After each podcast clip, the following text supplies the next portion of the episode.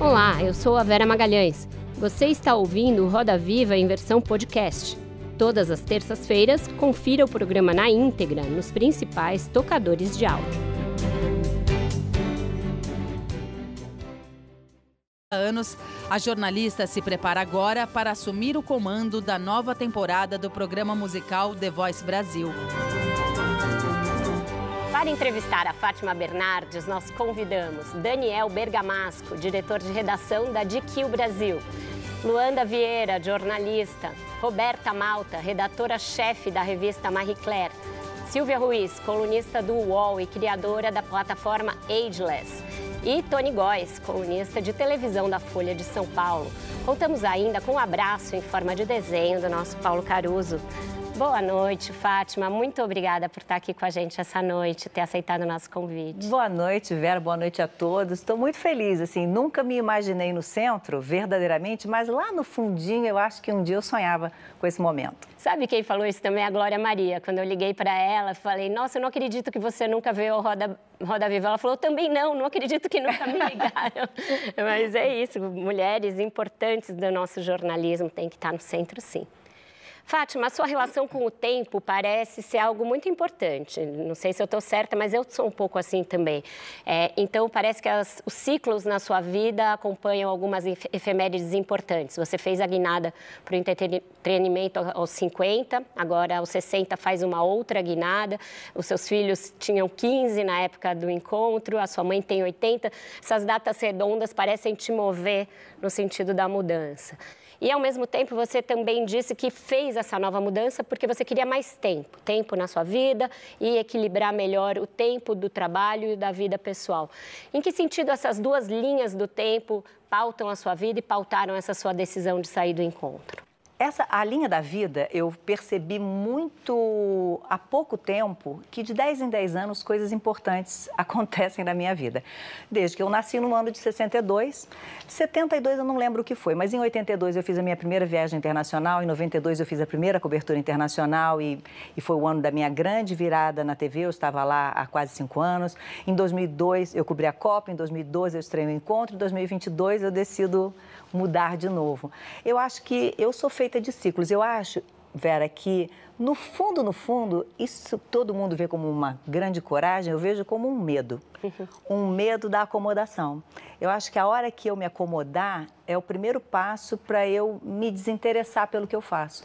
Então eu procuro sempre dar uma sacudida na minha plataforma, né? Onde eu estou, para que eu cobre de mim é, uma reação mais rápida, uma necessidade de aprender algo diferente. Então, eu acho que foi isso. A questão de ter mais tempo também é, é um complemento, mas principalmente a vontade de dar o passo definitivo no, no, caminho do entretenimento. Porque até hoje o Encontro foi um programa que me permitiu usar de uma certa forma, algo que para mim é mais confortável, que é a experiência jornalística, e, e dando passos no, no, no caminho, na direção do entretenimento. E agora eu vou estar numa área de completa novidade. Solta aí, a voz. É, isso, mas fiquem tranquilos que eu não vou cantar, que eu sou péssima cantando. Mas não bem, não vou precisar cantar. Então, eu estou feliz por isso. Maravilhoso. Roberta, por favor. Fátima, você começou novinha no jornalismo da Globo. Depois você, disso você nunca mais parou. É uma figura de muita credibilidade. É, comercialmente é extremamente importante é, para a emissora e muito querida pelos colegas de trabalho e nunca perdeu a, a coisa de manter os pés no chão. Quando você toma essas decisões, primeiro de deixar a bancada do Jornal Nacional e depois de deixar um programa que é importante para a saúde financeira da emissora e que leva seu nome, você está abrindo mão de um lugar de poder, né? Eu queria saber como você fez para manter o pé no chão esse tempo todo, sem nunca ter pirado, sem nunca ter se deslumbrado. E o que te move na hora de tomar esse tipo de decisão? Acho que isso você já respondeu aqui levemente. Olha, eu acho que assim, eu é, o fato de não ter pirado, eu acho que desde muito cedo, por ter começado fazendo reportagens, estando em contato com as pessoas na rua e vendo como era o comportamento do público em relação a quem trabalhava na Globo e a quem trabalhava em outras emissoras, eu consegui rapidamente separar o que é o meu valor e o que é o canhão que a TV Globo significa. Então, por quê? Por uma questão de sanidade. Eu não sabia quando eu comecei quanto tempo eu ficaria na TV Globo, se a minha carreira se desenvolveria com sucesso. Eu imaginava que se um dia eu tivesse que trabalhar numa outra emissora, eu não gostaria que o meu valor fosse acreditado pela visibilidade que eu tinha na TV Globo. Alguma coisa era minha e alguma coisa era aquele canhão que é a TV Globo. Então, eu sempre tive muito isso no, é, comigo. Eu lembro muito da Eco 92, que foi um evento que eu cobri a parte do aterro do Flamengo, onde eram as ONGs e tudo mais, é, com muita coisa ao vivo, e eu fazia aquilo. Terminava um ao vivo comigo, e eu estava na Globo há menos de cinco anos, tinha fila pra, de pessoas para, não era foto na época, né, mas para ganhar um autógrafo. E eu tinha colegas que trabalhavam em outras emissoras que terminavam a participação e iam duas pessoas. Será que era eu? Será que era a TV Globo? Então, deixar isso claro para mim é, era uma questão de sanidade, para que eu futuramente, se tivesse que vir a trabalhar numa outra emissora e não tivesse essa fila de pessoas, não é porque eu era ruim, era simplesmente porque a, a, o meu canhão era menor naquele momento, né? Então acho que isso me ajudou muito a saber assim quem eu sou e qual é e quem é a TV Globo na minha vida. E aí nós tivemos um casamento super feliz, mas naquela época eu não podia imaginar. Então, é, eu acho que também o fato de ter vindo de uma família que eu sou a primeira pessoa que fez faculdade na minha família, é, de ter vindo da Zona Norte do Rio de Janeiro, de ter convivido com uma realidade muito diferente daquela que eu encontrei na faculdade, que era na Zona Sul da cidade. Eu acho que várias coisas me fizeram manter o pé no chão. E a, a decisão de, de trocar de, de, de produto, eu, eu falei um pouco, eu acho que é exatamente por isso. Eu acho que a gente precisa estar se desafiando para a gente continuar com esse olhar curioso, com esse olhar é, é, de primeira vez, sabe? Porque quando a gente, eu estou com 59, vou fazer 60, o que, que eu vou fazer pela primeira vez? Né? E eu acho que esse olhar da primeira vez é assim algo que o, o público merece ter. Então eu fico me desafiando por isso também. Certo, Daniel. Essas duas primeiras vezes tem uma diferença muito grande. O Encontro é um programa que você e a sua equipe colocaram de pé do zero. Hum. The Voice é um sucesso há muitos anos no ar. Qual que é a diferença de começar de novo de um, dessa matriz ali zero e de pegar já um sucesso, um programa que está aí há bastante tempo? E se você pensa como vai ser o The Voice da Fátima, isso já é um desenho, já é uma preocupação? É uma preocupação. É, é claro que eu tenho a, a, a, ilusão, o desejo de, alguma maneira, dar uma assinatura para um programa que tem um formato definido, né? É, e que é um sucesso. Então, você imagina eu entrar num, num num programa, né, que é um sucesso, que o Boninho trouxe o Thiago Leifert para fazer e que deu super certo. E agora estou eu lá. Então esse programa tem que dar certo, né? Diferentemente do, do encontro, ele era, como você disse, construído do zero. Nem eu sabia exatamente para onde ele iria caminhar.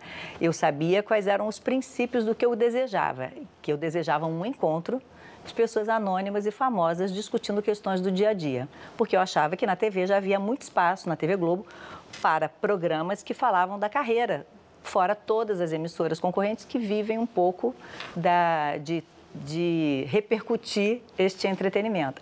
Então, a, ali, é, no início houve uma estranheza, as pessoas não entendiam o, é, que o convidado e, às vezes, uma pessoa da plateia pudessem ter o mesmo tempo, é, ou uma pessoa anônima. Então, é, era um trabalho diferente. Agora, eu fico lá, todo dia eu fico pensando, meu Deus, o que, que eu vou fazer ali? Como é que vai ser? E mais, é, não pode dar errado, entendeu? o encontro até podia, né? Porque a gente não sabia para onde ele ia, mas agora não pode dar errado. Então, isso, ao mesmo tempo que é um, é um pensamento, eu fico com muita vontade de começar logo, para ver de que maneira eu vou me comportar diante desse programa, né? É, Será que eu vou me comportar como em casa, quando eu choro vendo aquelas pessoas se apresentarem e as cadeiras não virarem, que eu fico nervosa fazendo assim na cadeira que eu estou vendo no sofá? Como é, que vai, como é que você, eu, apresentadora, diante disso? Que grau de distanciamento eu vou conseguir ter ou não? Será que eu preciso ter? Será que eu posso não ter tanto distanciamento? Então, eu acho que isso vai ser uma, uma experiência muito nova e é, é isso que é, que é legal, né? Tomara que dê certo, gente. Vai dar. Silvia. Fátima, a gente está falando aqui de tempos, né? Tempos, uhum. transições, 50 anos, 60 anos. Eu queria pegar esse recorte de tempo aqui da uhum. sua vida. A gente tem usado um termo é, muito atual, que é falar de etarismo. É, muitas mulheres, ao chegar aos 50 anos, principalmente quando elas estão na televisão, elas têm uma visibilidade como você, elas começam a ir para invisibilidade. Elas começam a sair de cena em nome das mulheres mais jovens. Uhum. E você foi o contrário, né? Você conseguiu um programa novo, você terminou um casamento, começou a namorar um homem mais jovem, isso foi alardeado aos quatro ventos. Eu queria entender como é que você intimamente lida com o etarismo e como é que você lida externamente, quer dizer, como é que você responde a ele, como é que ele conversa com você internamente. Olha, eu acho que envelhecer não é fácil, principalmente quando você pensa nas questões de saúde, né? Você vê seus pais mais velhos, eu tenho meus pais, é, você vê às vezes outras pessoas que, que vão ter que lidar com isso. Então, essa é uma questão que preocupa. É, externamente, eu acho que a gente tem, como pessoa pública, uma certa obrigação de ajudar na reflexão das pessoas, né? E eu penso o seguinte: essa é uma luta perdida. E eu gosto da briga boa. Essa briga não adianta que eu não vou ganhar nunca nem eu, nem ninguém. Né? Nós não vamos ficar jovens para sempre. Então, de que maneira é, eu agrego à, à idade interesse? Né? Eu acho que eu tenho tentado fa fazer isso de alguma maneira. Então, eu acho que eu, é, é obrigação minha. Quando eu ouço, por exemplo, você falou do, da relação com uma pessoa bem mais jovem, né? É, uma vez eu estava com, eu estava assim com o Túlio, a gente se separou rapidinho, uma, uma mulher se aproximou de mim e ela falou assim, Fátima, é, eu não enxergo a luz no fim do túnel, mas eu sei que ela existe porque eu vejo você. Aquilo para mim foi tão importante porque de alguma maneira ela estava vendo que é possível que ela não que ainda não estava no momento dela, porque a gente tem que respeitar cada um o seu momento, né? Mas que ela acreditava que era possível.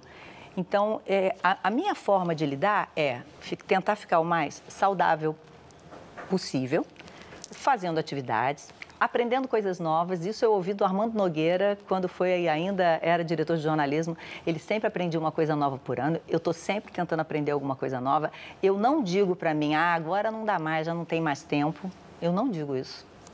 Porque eu não sei quanto tempo eu tenho. Eu posso ter hoje ou eu posso ter 30 anos. Uma vez eu vi, acho que foi um TED Talk da, da Jane Fonda, e ela disse que ela é de uma geração que ela foi criada para estar velha aos 60. E ela chegou aos 60 e ela tinha como expectativa de vida nos Estados Unidos quase mais três décadas. Ela falou: o que, que eu vou fazer com esses outros 30 anos que eu só me preparei para até aqui?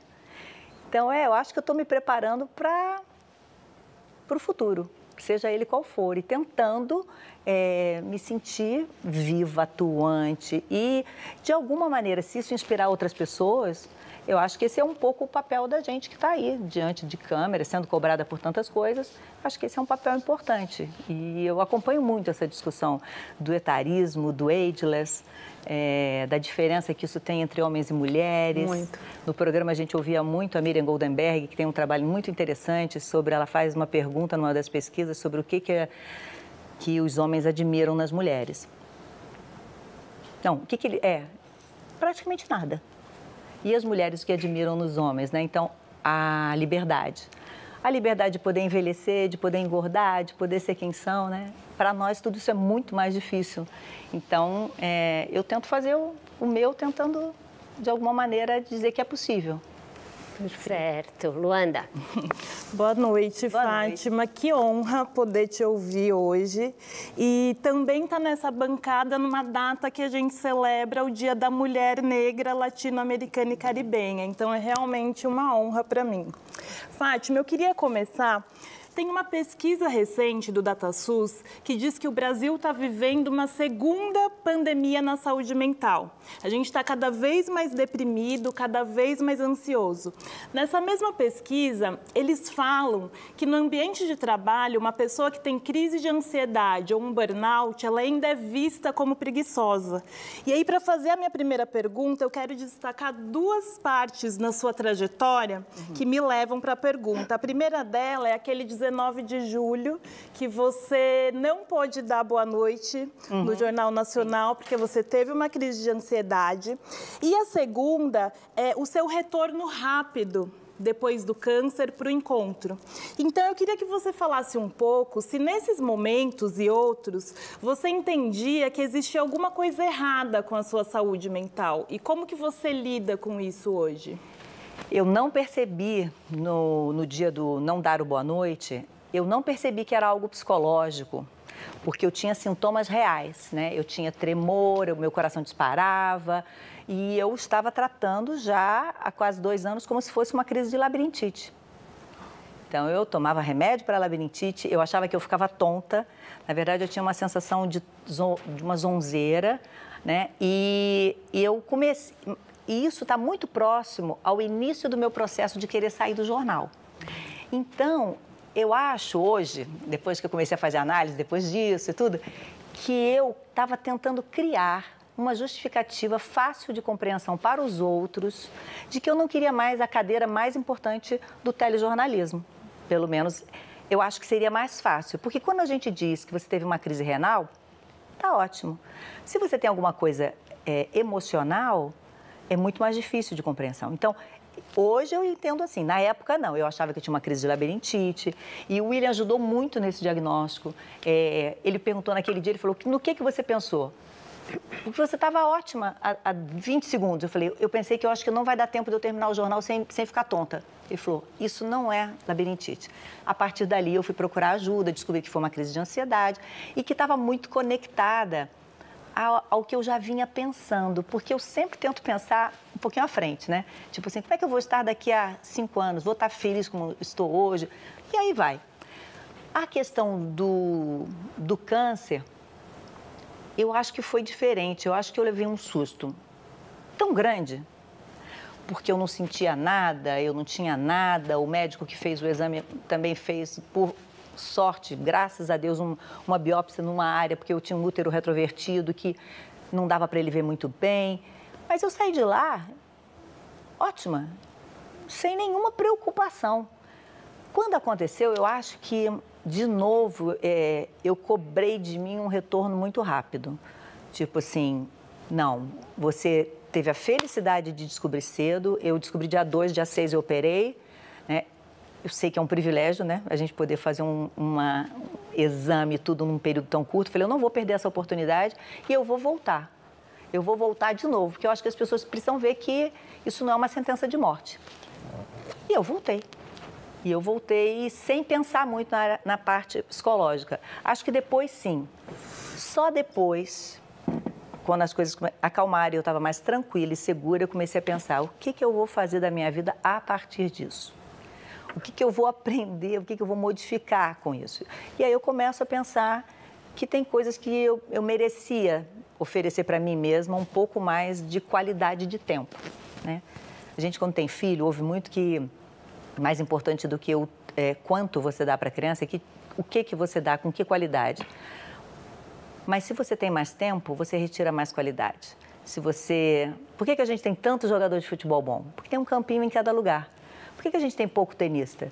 Porque tem pouca quadra de tênis.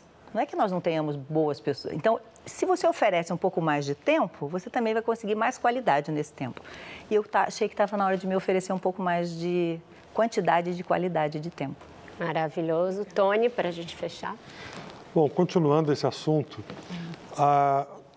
assim que foi anunciado que você estaria saindo do encontro, a imprensa começou a especular que você estaria se aposentando, que você queria sair da Globo, assim como o Thiago Leifert saiu ano passado. Uhum. E chegou a dizer, então, que a Globo conseguiu segurar você. Isso é verdade? Você pensou em sair da televisão? Nunca pensei em parar de trabalhar. Assim, eu não penso em parar de trabalhar. Talvez um dia chegue esse momento, né? É, talvez quando eu estreio o encontro, se me dissesse que um dia eu ia pedir para não fazer o um encontro, eu ia dizer, não, louca. Né? Mas, é, não, eu não pensei em, sair da TV Globo, não pensei em parar de trabalhar, porque quando eu reno... meu meu contrato que não terminou ainda hum. e que né, vem o próximo que já está renovado, mas é, tem três anos. E eu, naquela época, já, já verbalizei todo o meu desejo de fazer algo diferente. Então, eu vim esperando uma oportunidade.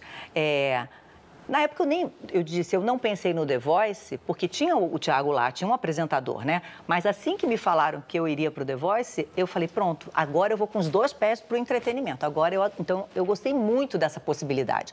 Mas em nenhum momento chegou-se a conversar. Eu fiquei muito surpresa com essa, com essa notícia de que eu queria sair da Globo, porque eu nunca conversei com ninguém sobre sair da, da e você TV. deixou totalmente em aberto para te oferecerem sim, coisas? totalmente. Porque, diferentemente do encontro, que eu cheguei com um projeto, dessa vez é, eu não tinha um projeto. Eu até tinha uma ideia, mas achava que não era o momento ainda. Então, eu falei, eu, eu gostaria de, muito de testar outras coisas, inclusive programas com formatos prontos. Hum. Porque eu acho que é uma coisa que eu nunca fiz. Nunca Será que eu vou, vou gostar? Né? Eu acho que eu vou gostar. Será que o público vai gostar? Né?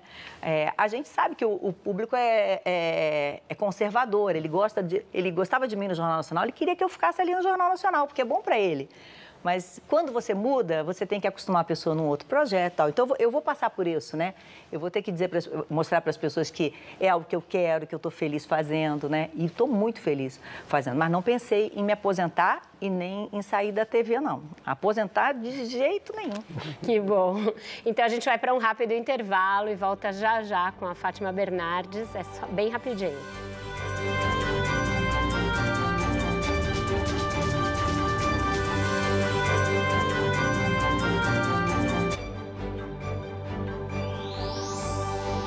Cultura que emociona.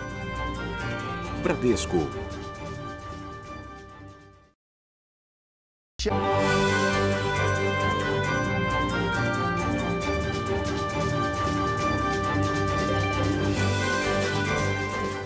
Estamos de volta com Roda Viva, que hoje recebe a apresentadora e jornalista Fátima Bernardes. Fátima, para encerrar essa discussão sobre o tempo, é, você vai sair de um programa de periodicidade diária para ir para um que é de temporadas e semanal ou duas vezes por semana. Então, esse seu contato com o público vai ser um pouco reduzido. Você tem em algum momento medo é, de perder relevância de perder incidência sobre esse público ou isso está bem resolvido na sua cabeça? Não, está é, bem resolvido. Eu acho que é, eu vou estar trabalhando é, uma vez por semana, mas vou estar gravando mais dias, né? No ar vou estar uma vez por semana. Mas eu me conheço, eu vou estar sempre pensando em outras coisas. Então, eu acho que não, eu não, não me vejo perdendo relevância, não. Eu acho que o The Voice é um programa que está muito bem inserido na, na família, é, nas casas dos brasileiros. É, é um programa de, com vitalidade eu estou animada, não estou preocupada, não. Você pretende conciliar esse programa com alguma inserção digital? Você assinou agora com a Play9 do Felipe Neto. Vai, é, isso te permite, o teu contrato te permite fazer outras coisas fora da Globo? Para as minhas redes me permite, me permite é, sem problema algum, mas eu não me vejo nesse momento. Sabe por quê, Vera? É, eu sou virginiana, embora eu não entenda nada de astrologia, dizem que virginiano é muito pé no chão. Organizar. Eu gosto de dar um passo de cada vez. Então, assim, é, eu não vou fazer nada que não seja o, o The Voice até a estreia, até eu me sentir bem, até eu ver como é que foi a primeira temporada. Eu acho que eu tenho tempo. É verdade. Né? Então, assim, de, eu, a minha vontade é de uma dedicação integral, como foi com, com o encontro. Eu sou, assim, muito focada. É, eu vou ver vários programas, eu quero é, transitar nesse universo agora. Agora, a cabeça da gente voa, né? Então pode ser que eu comece a pensar em algumas coisas, mas nada para conciliar com, com o The Voice. Tá certo, Fátima, a roda tá aberta. Eu vou pegar o gancho da Vera aqui, que citou a Play 9. É. Eu queria entender a sua gestão de carreira em dois aspectos importantes. Uma no conteúdo digital e a outra na publicidade. Sim. É, no conteúdo digital, eu queria saber o quanto é intuitivo, quanto é estratégia, o que você posta no dia a dia. E na publicidade tem algo que me intriga, que é o seguinte, você é um dos nomes mais desejados pelo mercado anunciante. Mas diferente de vários outros colegas que puderam passar a fazer publicidade, como Galvão Bueno, o Thiago Leifert, você está sempre em poucas campanhas. Queria entender esse tipo de decisão, qual a estratégia que tem aí? Olha, a rede social é completamente intuitiva. Eu, enquanto fazia Jornal Nacional, não tinha nenhum, nada na rede social. É, criei o, um Facebook inicialmente para trocar fotos de dança com as minhas amigas da, da, das aulas de jazz, das apresentações e, e só. E depois fui para o Instagram, porque eu ia ficar fora do ar para a construção do encontro. Então, eu achei que precisava, com medo de, das pessoas esquecerem de mim, ter uma, um, uma, um canal de comunicação. Totalmente intuitivo totalmente intuitivo. Posto o que eu quero, escrevo o que eu quero, é, dou opinião sobre o que eu quero. Há, há pouquíssimo tempo, conversando, o João Pedro, que é o sócio do Felipe, foi meu. Nós nos conhecemos, acho que foi na Olimpíada, sei lá, de 96, há muito tempo atrás. E ele disse, ah, acho que você podia fazer mais coisa. Eu sou muito, como é que eu vou dizer?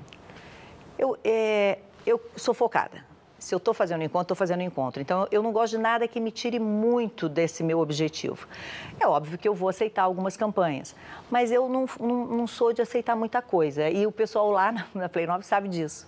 É, a gente já conversou, então eu, eu prefiro fazer menos coisa é, do que fazer muita coisa e depois me sentir meio perdida em tudo que eu estou fazendo, porque eu gosto de mergulhar. Então, naquilo que eu vou tentar fazer o anúncio, eu gosto de, de, de me informar sobre aquilo, é, ter o um mínimo de, de, domínio sobre o que eu estou falando. Mas nas redes sociais é, é muito legal, porque assim eu fui experimentando, fui vendo coisas, era, era engraçadíssimo, porque depois algumas coisas a, a equipe lá fala para mim, né? No início eu achava que se eu postasse uma foto com todos nós, eu ia ter muito mais curtida, porque eu ia juntar os seus, os seus, os seus. Não. Ninguém gosta de foto com muita gente. Não gosta, gente. O povo gosta de uma foto de uma pessoa só, ou uma pessoa com um bicho, ou uma pessoa com uma, um mais um. Um bebezinho. Um bebezinho, né? Então, um aí você. Um gatinho. Na, no, nas minhas redes gostam muito do, das plantas. Dizem que eu sou mãe de planta. Então, assim, porque realmente eu gosto de planta. Também não faço nada que eu não gosto. Não tenho obrigatoriedade de postar nenhuma quantidade, nada. Quando eu não quero postar nada, eu não posto nada. E, e aí eu consegui me divertir com isso, porque eu tinha muito medo de ficar muito obcecada com isso. E com o programa que me ocupava demais, com muita demanda, eu não queria nada mais que fosse mais uma obrigação, né? Queria te perguntar em relação a isso, é. como é que é o seu consumo de rede social?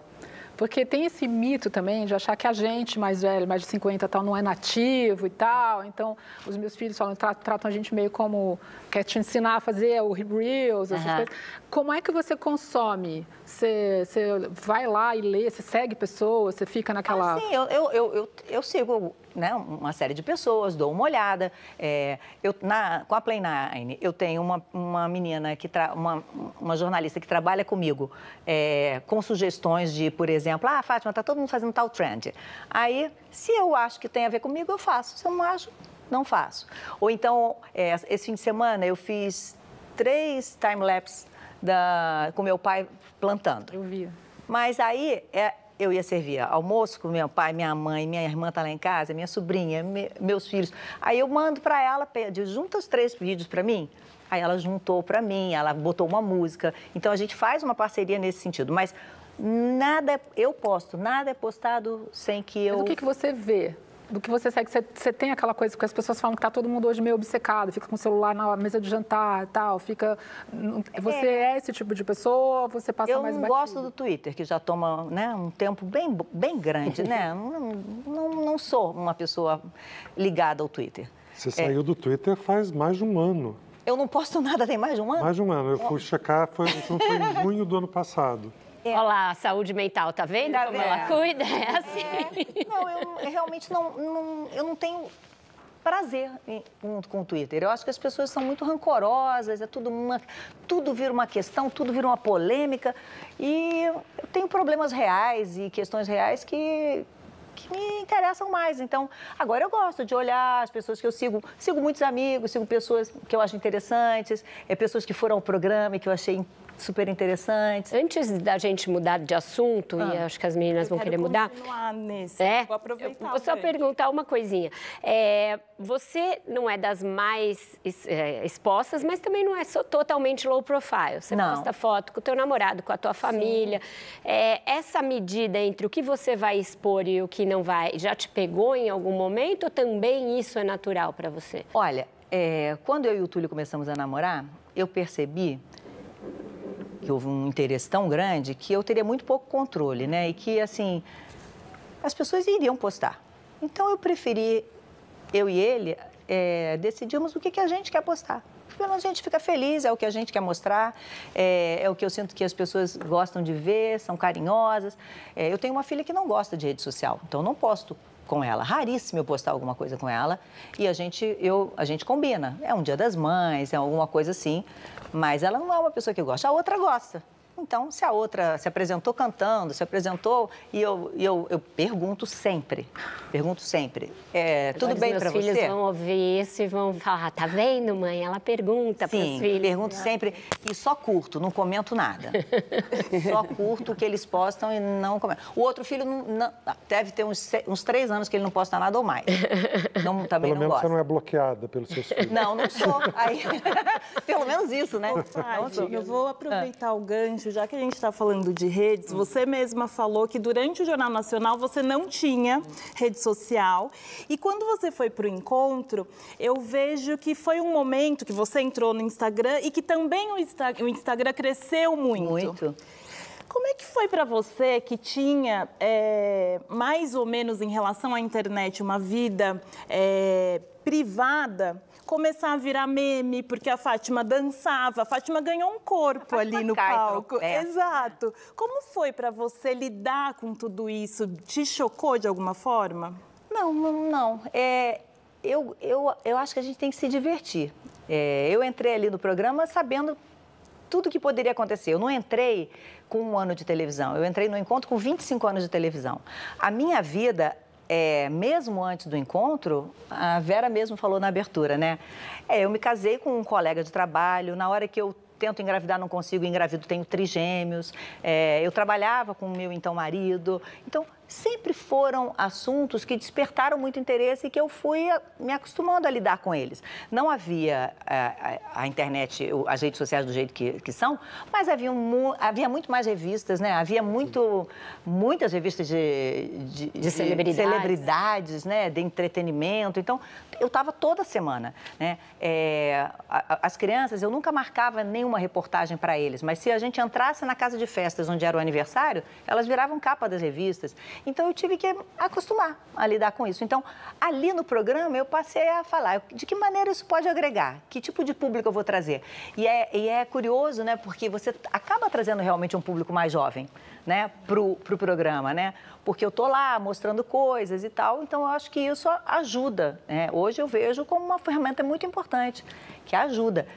Mas uso aquelas que me dão satisfação. Bé, eu acho- Fátima. Deixa, deixa eu só passar para a Rô, depois te passo, Tony. Nas pouca- a gente falando sobre meme ainda, nas poucas vezes que você não apresentou o encontro, você foi muito cobrada por isso. Isso virou muitas vezes memes, né? A gente entende que quando você está na casa das pessoas todos os dias, durante 10 anos, de segunda a sexta, as pessoas acham que tem intimidade com você para fazer esse tipo de cobrança, que é completamente descabido. Eu queria saber eh, se isso em algum momento te irrita, assim. eh, essa proximidade tem um lado chato de as pessoas acharem que podem se meter na sua vida? A proximidade não, a cobrança em relação à, à presença, sim. Porque, como foi Luanda mesmo que falou, com um mês eh, da cirurgia do câncer eu voltei. Né? Porque era possível, eu não ia fazer nenhum tipo de esforço físico durante o programa que e- na cirurgia do ombro, surpreendentemente, eu precisei ficar seis semanas com um braço assim, não dava para voltar. Então, eh, por outro lado, é, eu não posso encarar esse período como férias. Para o lado emocional, eu preciso continuar podendo tirar férias. E trabalhando numa empresa que me permite não enxergar isso como férias, é claro que quando eu fiquei boa, eu quero tirar férias. Claro. Né? Então, assim, é, eu ficava um pouco chateada, porque alguém que trabalha é, há 35 anos numa mesma empresa, se não tivesse um comportamento e uma presença permanente, quase que permanente, não estaria. Eu tive trigêmeos, eu, eu fiquei fora do ar os quatro meses e meio e mais a licença médica que eu tive de dois meses, porque foi uma cirurgia, de, uma, uma gravidez de risco. Eu precisei, a partir dos cinco meses e meio, ficar em casa. E ficar em casa não era ficar andando em casa, não. Era em casa sa- contando quantas vezes eu levantava para ir ao banheiro, porque isso era um exercício. Né? Então, eu tinha que ficar deitada. Então, eu sempre fui uma pessoa que tive um comprometimento muito grande com o trabalho. Então, às vezes eu falo, poxa, mas tem muita gente chegando, nem todo mundo conhece a sua história. Então, e as pessoas, e no fundo, no fundo, a pessoa quer que você esteja ali. Então, vamos encarar como uma forma de carinho. Tony, desculpa. É, o que eu ia comentar é que eu acho que você conseguiu chegar num equilíbrio de expor sua vida social, sua vida pessoal, que você ficou à prova de fofoca. Eu estava pensando aqui, eu não me lembro de ouvir fofoca sobre você nos últimos 30 anos. Foi- você sempre foi, não, não é assim um super público, mas assim, a gente acompanhou seu casamento, sua gravidez, seu divórcio, seu namoro, ah, suas operações. E, e, isso meio assim, você sempre compartilhou, nunca foi um segredo, uma coisa. Você sempre foi muito aberta nesse ponto. E acho que isso criou meio que uma carapaça, assim. A gente não, não tem fofoca. Eu acho que para quem trabalha realmente com o jornalismo ligado ao entretenimento, eu também eu acho que não tem. Porque eu, eu me. Eu até falo isso nas minhas redes. Eu vou dividir com as pessoas, porque é melhor é melhor, a gente sabe, nós todos somos jornalistas, a gente sabe que a gente não vai conseguir esconder hoje em dia nada de ninguém. Então, eu prefiro, é, e, e, como que eu tenho de mais valioso na minha vida é a credibilidade que eu construí, e isso também me faz pensar muito nas marcas e em tudo que eu vou anunciar e tudo mais, eu prefiro falar. Eu acho que é melhor. Então, na nossa separação, eu e o William fizemos juntos uma, uma declaração e nunca mais falamos sobre o assunto e ninguém nunca mais perguntou. É, morreu ali o assunto. Morreu ali. Coisa... Né? Falamos claramente e tudo bem. E a, a, questão com, com o Túlio, eu não esperava que no primeiro do cinema fosse acontecer aquilo, não. Então, agora eu sou obrigada a dizer. Gente, eu fui num cinema que eu cansava de ir e que nunca tinha sido fotografado às 5 da tarde. Num dia de semana, é, véspera do 2 de novembro, dia 1. Você lembra a data Lembro, tudo, porque era um dia, ele veio para passar o fim de semana do feriadão, eu trabalhava no encontro, a gente ia sair pela primeira vez naquela quinta-feira. Assim. Vocês nem estavam namorando? Como? Foi o primeiro dia. Como é que você se date. sentiu, Fátima, nesse momento? Assim, nesse... Na hora que você não, vê eu, a eu coisa... Eu só pensei nele, porque foi assim, a gente foi a, a, ao cinema e depois nós fomos jantar num lugar super discreto. E aí, em algum momento, ele foi ao banheiro, eu acho, aí eu abri o telefone. Aí uma amiga minha assim, e eu sou obrigada a saber disso pela Globo.com. e uma foto, eu falei, ah, eu não tinha visto o fotógrafo. Aí eu falei, meu Deus do céu, o que que é... Aí eu só pensava nele, falei, meu Deus, a vida dele vai virar. Ele já era deputado? Ainda não? Não, não, ele não era. É, era 2017 isso. Sim. Falei, meu Deus do céu, o que, que vai acontecer? Aí ele saiu, eu falei, eu tenho que te falar uma coisa. Você precisa saber de uma coisa.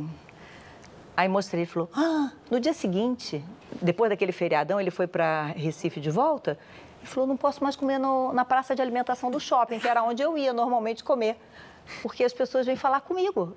Foi uma coisa assim muito. Então ali eu não esperava. A, a minha mãe não acreditou que era a primeira Ô, Fátima, vez. mas é agora tantos anos juntos já e tantos anos depois, vocês dois são pessoas públicas. Hoje ele é um Sim. político também e com essa peculiaridade de ser um político de Pernambuco e estar muito tempo em Brasília. Então vocês têm praticamente três cidades em Sim. que vocês orbitam. É, você está bem resolvida com esse Tetris aí da vida de vocês? Você não quer morar juntos? Você acha que a melhor saída é essa que vocês montaram? Eu acho que a gente não faz diferença para a gente, porque a gente gente está junto sempre que possível, né? É, os meus filhos são daqui, ou meus pais são daqui, são daqui não, que eu estou em São Paulo, gente, são do Rio. É, ele, a base dele é Pernambuco, ele precisa estar em Pernambuco e ele vai muito para Pernambuco. É, então a gente faz uma divisão. A gente, me, é, se ele vem numa semana, eu vou na outra para Pernambuco. E, e, é muito, foi bem estudado, porque assim, quando a gente vai para Pernambuco, para Recife, nós dois viajamos. Quando é, ele vem para o Rio, eu descanso. Quando eu vou para Brasília, ele descansa, ele não viaja. Então a gente tenta fazer uma, uma escala que não fique muito sofrido para ninguém, né? É, mas é, eu, eu acho que, exceto pelo meu medo de avião, gente, eu estou confortável com a situação. E eu acho que, assim, o que faria de diferente? Quando ele estivesse trabalhando em, Bra em Brasília e eu estivesse aqui no Rio trabalhando, o que, que adiantaria se nós fôssemos casados, né? Eu acho que a gente está junto a maior quantidade de tempo possível e por vontade. Então, não tem nada melhor, né? Então, eu, eu me sinto super comprometida, ele também, e a gente está muito tranquilo em relação a isso. O Fátima, você falou de quando vai para Brasília. Como é que é, é, nesse ambiente político, de repente, chegar um deputado com a namorada e a namorada é a Fátima Bernardo? Não, mas eu não vou para ambiente político, não. Eu vou para o cinema, vou no shopping de decoração, vou jantar, não, é. Mas na praça de alimentação não vai mais? Não vou, não. Na, não, não. Não, a gente vai fazer outras coisas, né? É mas já andei de bicicleta no eixão, viu? Ah, então, já tá melhor que eu. Tá vendo? Ô, Fátima, você saiu do hard news, é. mas o jornalismo, de alguma maneira, né, impregna a gente, não tem jeito de deixar de ser jornalista. Até você pode aprender a deixar de saber andar de bicicleta, como é o meu caso, mas ser jornalista acho que a gente não deixa. Quando você olha para essa situação política e vê é, o grau de radicalização que a gente está chegando na discussão, isso atinge a jornalista em algum lugar? Você fala, poxa, eu cobri tanta coisa importante, inclusive na política, e não havia esse acirramento? Ah, sim, muito diferente, né? É... Isso faz com que eu não tenha saudade dessa, dessa vivência diária, né? É... Eu acho que é, é, eu tenho muita é, compaixão, às vezes, pelos meus colegas do Jornal Nacional mesmo, por todos os repórteres, por todas as pessoas que estão nas, nas ruas. É, é uma atividade tão necessária, acho que mais necessária do que em qualquer outro momento, né? E não está fácil. Então, eu, eu, eu fico, é, não fico com essa coceirinha de, da vontade de estar tá cobrindo isso neste momento, não. E, e você agora... acha que a gente comunica mal essa importância do jornalismo?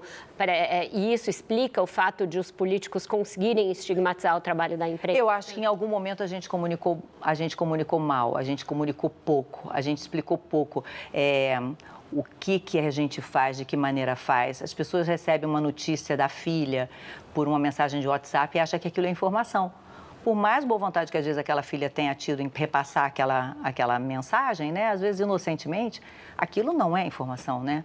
Então, acho que a gente precisa cada vez mais. Acho que é, quanto tempo demorou para a gente ter agências de verdadeiro ou falso, fake news, né? Falso, né? Demorou muito. Né? De que maneira a gente diz... É... E aí, até no próprio trabalho do jornalismo de entretenimento, alguns, alguns é, colegas dão pouco caso para checagem de informação, né? Então, eu acho que a gente precisa cada vez mais falar o que, com o que, que a gente trabalha, qual é a nossa matéria-prima? É a informação, né? E a informação não é que tem lado, a informação é a informação, é o, é, é tá ali, né? Então, eu acho que a gente, em algum momento, sim, eu acho que a gente está correndo em relação a isso agora. E agora que você saiu do jornalismo e está 100% no entretenimento, você tem uma, um status agora de artista, né? Hum. A gente sabe a importância que é, que são os artistas se posicionarem politicamente, ainda mais num momento como esse, que a gente está brigando para retomar a nossa democracia. Ainda tem o Túlio, que é candidato, né? E, assim, poderia ter um grandíssimo cabo eleitoral ao lado dele. Você pensa em se colocar, é, dar sua voz, seu rosto? Eu acho que eu já dou. Eu acho que no dia a dia eu já dou. Eu acho que é, eu não preciso dizer em quem eu vou votar para deputado ou em quem eu vou votar para senador. Eu acho que é, já recebi essa pergunta na fila. É, é eu fiquei muito triste de ouvir uma moça jovem numa fila para votar me dizer: Ah, eu não tive tempo de me informar. Em quem você vai votar? É, obviamente eu não disse, né? Eu fiquei triste com aquilo, porque a gente tem que ter tempo para se, se preparar. É um momento importantíssimo, né? É um momento que vai definir não é só a nossa vida, a, o rumo do país, o, o, a vida dos nossos filhos, né? Daqui para frente. Então, eu acho que eu, de alguma maneira, eu, eu até por questões como de jornalismo que não sai mesmo da gente, a gente não, eu não preciso dizer, declarar publicamente o meu voto para ter uma posição clara do que, que eu acho, do que, que eu penso. E que plataformas são importantes para você, independente dos nomes? Como que você escolhe é, políticos ali para votar em diferentes cargos? Ah, de acordo com o que eles falam. Para mim, hoje em dia, é importantíssimo pessoas que falem sobre sustentabilidade, que deem voz, que, que, que tragam políticas é, que pensem a mulher e que pensem principalmente a diversidade. Eu acho que, é, eu acho que as bandeiras do encontro Hum. São bandeiras importantíssimas para serem vistas. E você lá chegou a fazer campanha para que os jovens tirassem o título, ah, porque ah, havia essa defasagem, né? Sim, esse tipo de coisa acho que é algo que eu não posso me furtar. Tendo um espaço como aquele, na televisão, na TV Globo, né? Isso não tem nada a ver com partido, isso tem a ver com cidadania, tem a ver com algo que as escolas não fazem, né? que é a formação dos futuros cidadãos. Né? Então, dizer que tem que votar, dizer que tem que vacinar, dizer que, que, que, as campanhas de vacinação são frágeis, que as campanhas antigamente tinham outro. Isso tudo, ok, eu não vou me furtar de me posicionar nunca. E vou olhar exatamente isso. Qual é, qual é a postura é, dessa pessoa, desse partido, em relação às mulheres, em relação aos negros, é, em relação à comunidade é, LGBTQIA. Eu, eu me preocupo com isso, porque são essas pessoas que eu quero ver pensando o futuro do, do Brasil, né? Fátima, eu queria voltar na questão, a gente falou de etarismo, né, de como essa questão uhum. de envelhecer nas, na frente das telas como você e a, eu achei interessante que você falou que uma mulher te abordou para te dizer que você, eu não tenho dúvida nenhuma que você é uma referência para as mulheres 50 a mais hoje, né? De, a, o tanto de coisas novas que você demonstra, que você faz, etc. Eu queria falar de um período muito específico da vida da mulher que vai amadurecer, que também está começando a sair do armário, porque ela estava no armário até bem pouco tempo, que é a menopausa. É, você viveu esse momento, com certeza, diante, inclusive, das câmeras, tendo Sim. que trabalhar. Eu queria saber como é que foi esse período para você de transição. Olha, eu, fiz, eu tive uma, um, um, início de menopausa muito tranquilo, decidi fazer a reposição hormonal, é, avaliando todos os prós e contras. E aí, depois, com a, com a, descoberta do câncer, tive que interromper. Isso com que idade você lembra? Eu, eu, eu entrei na menopausa bem tarde, com 52 anos. Uhum. E eu não percebi grande mudança é, minha, é, física, naquele momento, não. Não sei se eu estava muito, muito, muito motivada. Eu acho que o que, o, que, o que traz esse sentimento é quando você, você encara aquilo como um fim de vida, né? É o fim da sua idade, da sua idade reprodutiva, né? E as pessoas associam isso com você não ser mais interessante ou produtiva, né? Então eu, eu, eu nunca tive isso ou desejada. Ou né? desejada. Ou, é. Então, eu nunca associei isso com, com a menopausa. A reposição foi muito, muito boa, acho que é uma questão individual, cada um tem que conversar com o seu médico, saber se vale, se pode, se não pode, se vai ser bom. É, mas eu acho muito interessante que a gente esteja começando a conversar sobre isso. É o primeiro passo para né, tirar, do, tirar do tabu que existe em torno. É, e de que nós continuamos as mesmas né? Com os nossos desejos, com as nossas vontades, com os nossos sonhos. É, isso no homem é muito mais mascarado, né? É. E na gente fica público. Falta pouco a pessoa fazer uma entrevista com você e perguntar: e aí, você já está na menopausa? É. né? é. Não, Quase então isso. você está num dia ruim, como qualquer pessoa pode Exatamente. ter. Ah, coitada, coitada, deve estar na é. Ah, é, eu, acho, eu acho que é, realmente é um, é, um, é, um, é um tema muito oculto. Eu estou achando importante, neste momento, as mulheres falarem, por ele ter sido um assunto tão escondido durante tanto tempo. As mulheres tinham vergonha de mas falar. É, mas eu acho que é por conta da cobrança. Sim. As mulheres tinham vergonha, não porque elas estivessem sentindo nada de diferente, né? Até uma vez conversei com a minha mãe sobre isso, ela também não teve muitos sintomas. Mas as mulheres não falavam porque elas, elas, elas sabiam como elas iam ser vistas a partir daquele momento. Então, já é tanta cobrança, né? Então, pelo menos se é para disfarçar essa daqui, vamos tentar deixar essa aqui na penumbra, né? Tem uma história que é de uma comunidade do, no México, que hum. as pessoas de um povoado que as, que as mulheres na menopausa são consideradas na sociedade ali como a, aquele momento como o momento mais brilhante, especial da vida delas. E aí fizeram um estudo porque essas mulheres pelo fato de serem tratadas assim, elas não têm sintomas, elas não têm fogacho, elas não têm. Olha. É muito doido isso, né? Que interessante. É. Com isso, então, a gente encerra o nosso segundo bloco. Vai para mais um breve intervalo e volta já já com mais Fátima Bernardes.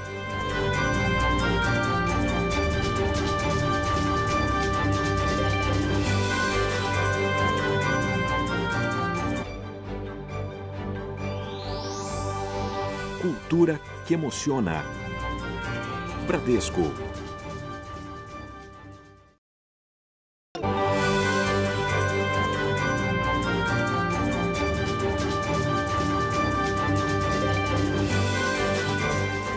Estamos de volta com Roda Viva e quem vai perguntar para a Fátima agora é a Luanda Vieira.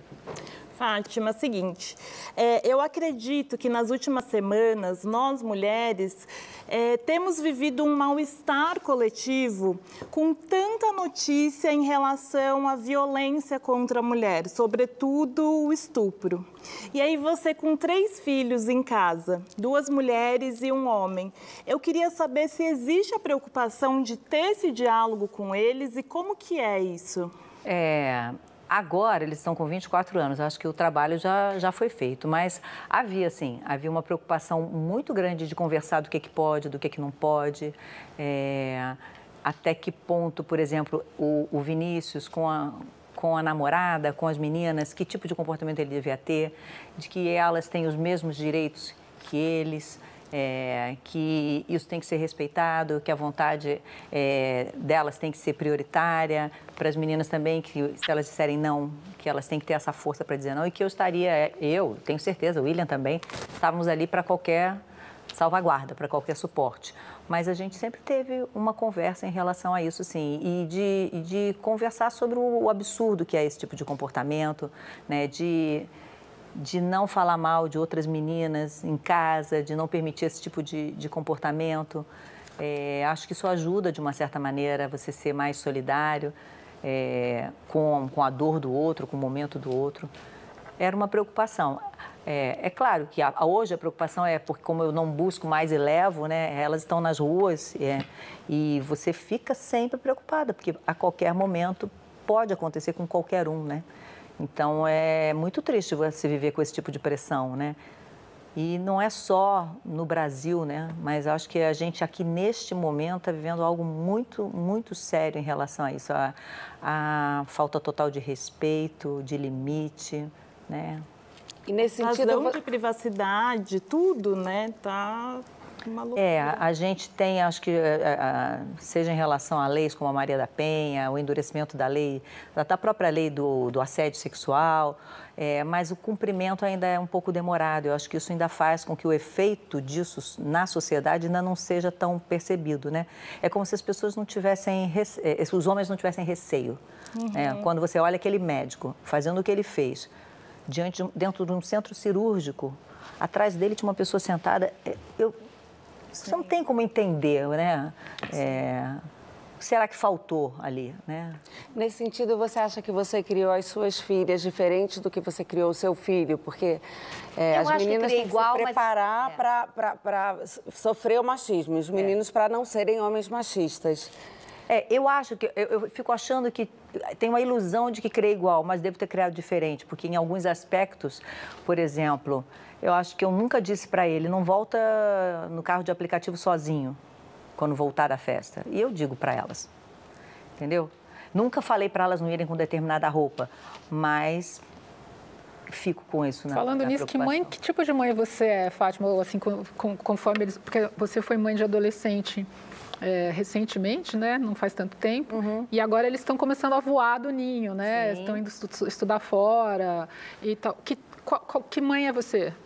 Muito preocupada, mando muita mensagem. Tô bem melhor, tô tô melhor, só mando, só peço para me mandar mensagem, mas eu sou daquela mãe que gosta de saber onde vai, pergunta assim como quem não quer nada, mas vai quem? E onde é, né? Porque, mas eu sempre explico que é isso, é a questão da segurança, né? Você precisa saber, eu sempre aquela frase que eu ouvia da minha mãe que eu digo, né? Gente, eu tenho que partir de alguma coisa se vocês desaparecerem. Eu tenho que ter algum lugar para partir. Que, tipo, que mãe você eu se eu não souber nem onde vocês estavam? Mãe, mas a gente tem 24 anos. Sim, mas eu. né? Mas é engraçado, né? Porque é, ela já, as duas já tiveram experiência de ficar um mês fora. Eu não tenho essa mesma preocupação quando elas viajam. Eu acho isso tão triste. Uma questão da violência do Brasil, tão né? Tão triste um eu imaginar que no nosso país eu tenho muito mais preocupação do que quando elas estão fora. Terrível. Eu acho isso muito sintomático. Eu fico. É triste porque eu sou muito apegada, eu já estou sofrendo porque a, uma delas vai fazer dois anos de mestrado fora, vai viajar agora 27 de agosto, exatamente quando meu filho está voltando para mais seis meses aqui, já vai para fora também. Eu, isso me dói muito. Eu sempre gostei de casa cheia, de filha, não posso nem falar, né, Vera, que eu vou chorar. Mas é, isso é muito sofrido para mim. Nem o vazio. Não ter a, a, eles todos ali. Fátima, e como essa mãe preocupada reagiu quando o nome do seu filho, o CPF do seu filho, Nossa. foi colocado ali para uma fraude de, do auxílio, auxílio emergencial? Até agora a gente está lutando pra, pra, com isso. Nós denunciamos, nós falamos e até agora a gente não conseguiu terminar esse caso. Juridicamente não está resolvido. Como é que você faz? Mas como foi para você aquele momento? Aquilo foi noticiado no, no telejornal, aquilo foi... Eu não sei se isso interferiu para o seu filho querer estudar fora. não, ele já vinha desde o primeiro período, porque para você fazer esse curso que ele está fazendo, que são dois anos fora, você tem que ter uma média acima de oito. Então, ele já vinha batalhando por isso desde o início da faculdade, era um sonho dele.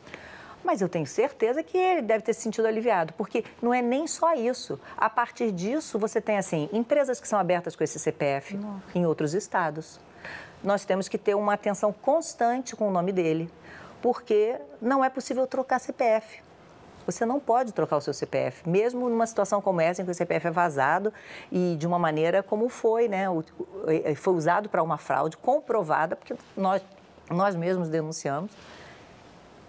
Mas você não tem como resolver. Até agora, vira e mexe, é, você tem que estar tá com um advogado acompanhando que, em que pé está isso. Fátima, você falou que as suas preocupações, suas plataformas incluem, além da questão do etarismo, também a questão de gênero, a questão de diversidade, representatividade.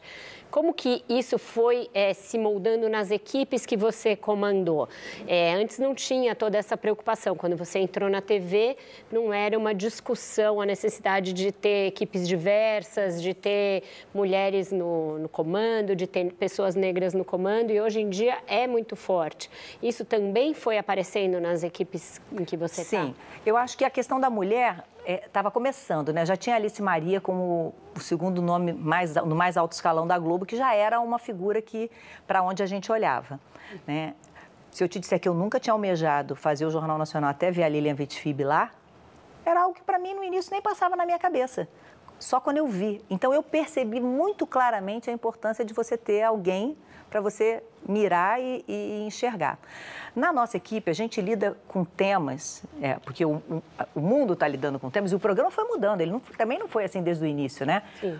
os temas foram vindo e surgindo com uma necessidade, uma urgência tão grande que a gente foi percebendo que era importante ter uma equipe diversa para que a gente tivesse os ângulos corretos para serem apresentados, para que não ficasse a nossa, a, a minha visão, né? Ou a visão de um diretor.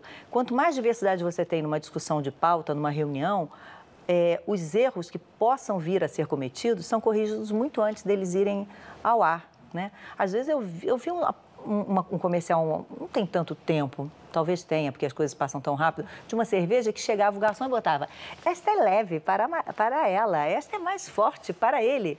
Falo, gente, não tenho uma alma para olhar isso aí, né? Nessa equipe, para dizer que tem muita mulher que bebe uma cerveja. Eu não bebo, mas tem muita mulher que bebe uma cerveja super mais forte do que os homens. Então, é, é muito claro que uma equipe, quanto mais diversa, melhor o resultado no ar.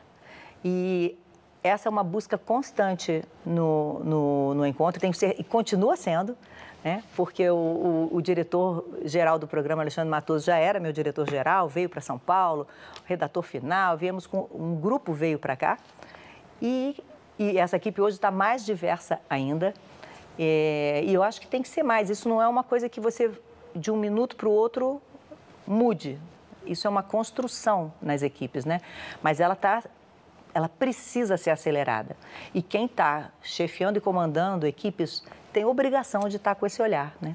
Isso virou pólice da Globo, porque não só do encontro, porque a gente vê um esforço da Globo uhum. em pôr mais diversidade nas novelas, tem novela com um elenco muito mais negros no elenco. Hoje em dia você vê negros em posições de poder na Globo, Sim. que antes não tinha.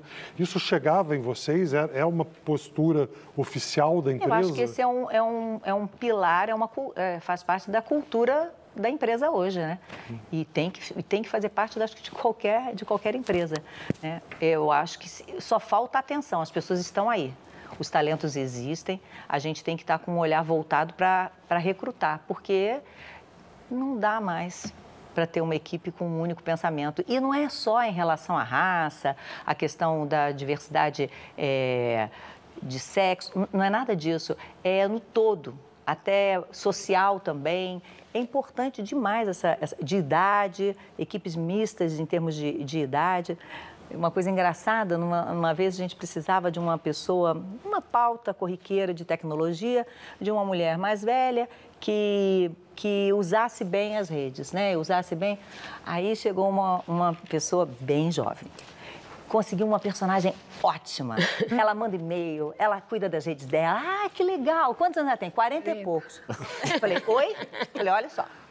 Vamos aqui entender uma coisa, porque é importante ter, né, gente muito jovem, mas é importante também, porque essa mistura que eu acho que vai tornar é, o programa mais interessante para todos, né? E eu acho que a coisa da diversidade não é só pelo legal, pelo social, mas Não. a coisa financeira mesmo. Porque assim, o Brasil está mudando. Quem não falar para esse público vai fechar. Nesse ponto, acho que a Globo está muito à frente das, das outras emissoras. É, e eu acho que assim, é, é não estar desconectado do, do que a gente vive, do que a gente vê nas ruas. Né? Um país que tem mais da metade da população negra e que ainda chama essa população de minoria, tem alguma coisa de errado. É minoria porque não está nos cargos de, de poder. Né? Então a gente tem que, que caminhar para isso, para essa representatividade acontecer. Vai ficar melhor para todos. Roberto. Fátima, é, esse é um assunto em pauta hoje. Dez anos atrás, quando você estreou o Encontro, quase 11, né, agora, não era tanto. E você sempre trouxe essas pautas para o Encontro, é, me parece que de uma maneira muito genuína, que era uma- um desejo seu. Eu queria saber se isso... O que, que que te deu esse start para tocar nesses temas? É, foram, foram seus filhos? Foram, a- foi a direção do programa? Foram as pessoas no seu entorno? Olha, na época, o- eh, nós tínhamos um diretor que era o Maurício Arruda, que é um cara muito voltado para estar atento ao noticiário. O Boninho, eh, que assumiu a direção geral, era um cara muito interessado que o programa fosse vivo, que as pessoas... Por que, que a gente está tratando daquele assunto? E aí, com aquela questão da gente ser jornalista e ter uma equipe majoritariamente jornalistas, né? É, havia nesse, a, a gente queria trazer o que fosse quente. E a gente começou logo uma disputa que era engraçado, que daqui a pouco a gente estava disputando personagens, pessoas da- do dia a dia com o Fantástico. Então, aquilo dava uma, uma energia na produção e tudo mais de trazer essas pessoas. Porque, de início, eu com, com a minha visão de, repó- de repórter e de editora do dia a dia, do factual, da notícia né, mais dura, eu falava assim: ah, não, apareceu no Fantástico ou no Jornal Nacional, então para nós morreu. Não, não morreu, porque o enfoque que o programa daria para aquele assunto, eu custei entender isso, porque a questão do furo, da gente É. querer dar em primeira mão, não, mas. Eu entendi que não, porque ali o programa teria um outro tipo de acolhimento, de escuta. E eu acho que isso me fez querer trazer, porque era algo jornalístico, algo em que eu tinha uma tranquilidade de, de navegar e que foi dando ao programa um reconhecimento. As pessoas, nada me deixava mais feliz do que alguém aparecer na televisão e a outra pessoa dizer assim, quer bobear? Vai estar no sofá da Fátima. Isso é muito legal. novela. É, Diga exato. Fátima, ainda sobre representatividade, eu estava lembrando de uma matéria que eu li nesse fim de semana falando sobre chefes tóxicos. E aí o que me chamou muita atenção é que todos os entrevistados eram homens. E no ambiente de trabalho para a mulher é ainda mais constrangedor porque, além de tudo, a gente ainda sofre assédio, né? E aí você falou sobre você nunca ter se visto possível no Jornal Nacional e passou a se ver depois da Lilian lá. Então, eu queria saber como que foi ao longo da sua carreira a relação com o machismo. Como que você lidou com isso? Como que foi essa construção? Olha, é tão interessante porque é, eu sou filha de um casal que a minha mãe parou de trabalhar, estava começando a, a dar aula e parou porque casou com 19 anos. E o meu pai, eu pensava, né, você olhar uma história como essa, né, não quis que a minha mãe trabalhasse, você pensaria o quê? Nossa, como é que vai ser essa criação? Eles me criaram para ser independente. Eles me criaram assim. Ah, o meu pai era o primeiro a dizer: namorado estraga a vida da moça. Tem que, tem que, tem que ser independente financeiramente. Então, foi, fui, fui para foi esse lado. É, no meu dia a dia, então, eu já cheguei muito segura de que eu merecia ter um espaço. Engraçado isso, eu falo para eles, eu falo, de alguma maneira vocês foram tão assim à frente, sabe? Porque ele diz assim: olha a bobagem que eu fiz com a sua mãe. Ela podia ter depois seguido outras coisas, mas naquela época, os dois muito jovens. Então, eu, eu já cheguei assim. Eu cheguei falando de futebol, porque eu era, meu pai não teve filho homem, então eu era a companhia para ver jogo, para ver basquete, para ver vôlei, boxe. Eu era a companhia para ele, então eu, eu era uma, uma menina que conversava de esporte, de futebol. Então, assim, eu já cheguei assim. Eu lembro de uma vez conversar com um editor, porque eu via que tinha uma, uma dupla, que era um rapaz e uma moça apresentando, que o futebol era só com ele. Aí quando eu fui fazer, eu falei, olha, eu gosto muito de futebol, então assim, eu gostaria de que quando tivesse a gente dividisse.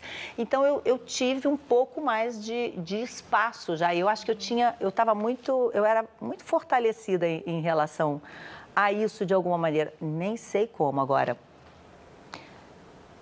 O programa, o encontro, será que eu, eu fiz o programa porque eu que criei? Ou será que eu teria tido essa oportunidade? Alguém me chamaria? Se eu não, não tenho muito como dizer. Mas, como repórter, eu, eu já vivi ali um momento também de muitas mulheres, é, de muitas mulheres editoras-chefes. Eu acho que a geração anterior a mim ainda teve teve muito mais dificuldade do que eu enfrentei. Quando você fazia as coberturas esportivas, ah. porque é um ambiente majoritariamente Sim. masculino, né? Você sentia alguma pressão ou sempre foi muito... Eu sentia uma surpresa dos próprios jogadores, uhum. né? De muitas vezes dizer assim, ué, mas por que, que ela veio? Porque eu não era uma repórter que cobria esporte, né? Eu fazia eu fazia o Jornal Nacional ou, o Fantástico, né, outras coisas. Então você sente uma estranheza. É, é, tinha um olhar até dos próprios colegas jornalistas também. Opa! Tem uma mosquinha que tá, é, tá. resolveu orbitar aqui, te, né? Te seguir. Mas então, assim, tinha dos próprios colegas jornalistas meio assim, será que, que veio fazer aqui?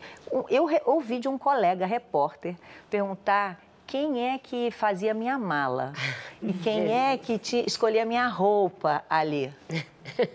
Pro programa. Eu falei, é, você realmente é. nunca trabalhou na TV Globo, você não sabe como é que é viajar com a sua própria mala e com as suas próprias coisas. Exatamente. Com isso, então, a gente encerra mais o terceiro bloco, a gente vai se livrar da mosquinha e volta já já com a Fátima Bernardes. Vamos para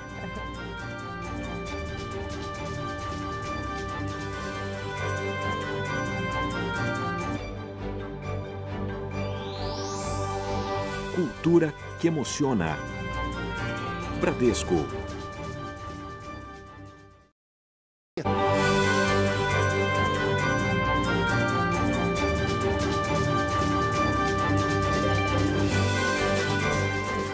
Estamos de volta com Roda Viva com a Fátima Bernardes. A gente falou um pouco de desigualdade quando o Daniel te perguntou quais as bandeiras que te mobilizam e é um problema crescente no Brasil a desigualdade social com a volta da fome, a crescente miséria profunda e é algo que passou a ser muito contrastante nas grandes cidades. Você está passeando no seu carro e as pessoas estão morando na rua.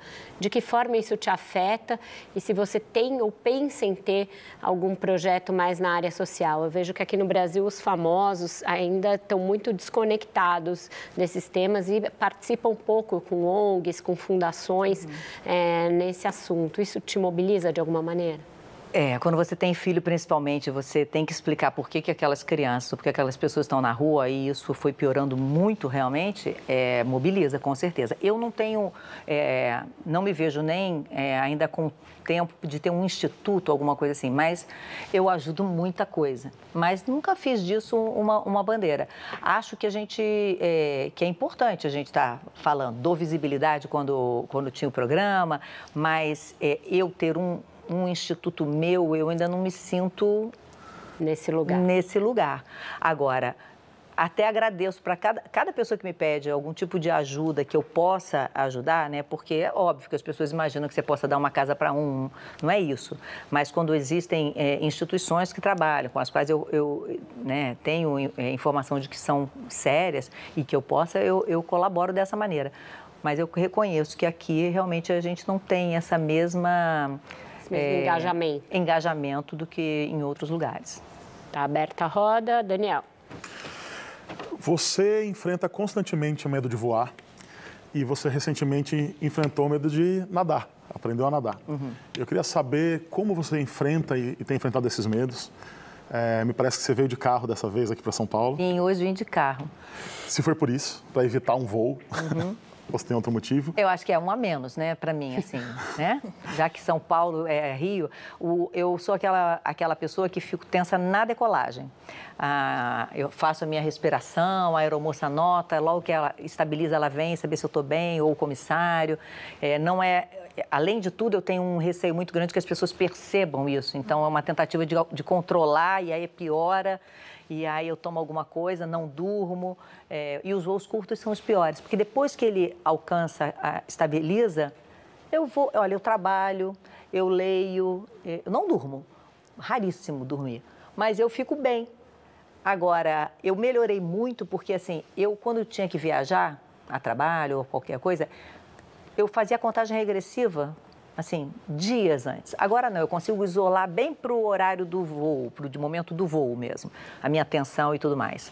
Então, é, eu acho que eu lido com medo tentando enfrentar. Hoje eu me permiti vir de carro, né? porque a decolagem de Santos Dumont é, é muito chata, é, para quem tem medo, ela é uma decolagem, uma né? pista curta, decola, os pilotos sabem que eu reclamo, decola em curva, depois pousa aqui em São Paulo, no meio dos prédios, aquele, você vai olhando prédio, prédio, prédio, você fala, meu Deus, cadê a pista? Cadê? Eu já sei tudo. Quando eu venho de Recife, eu olho e falo assim, ah, não vai pousar.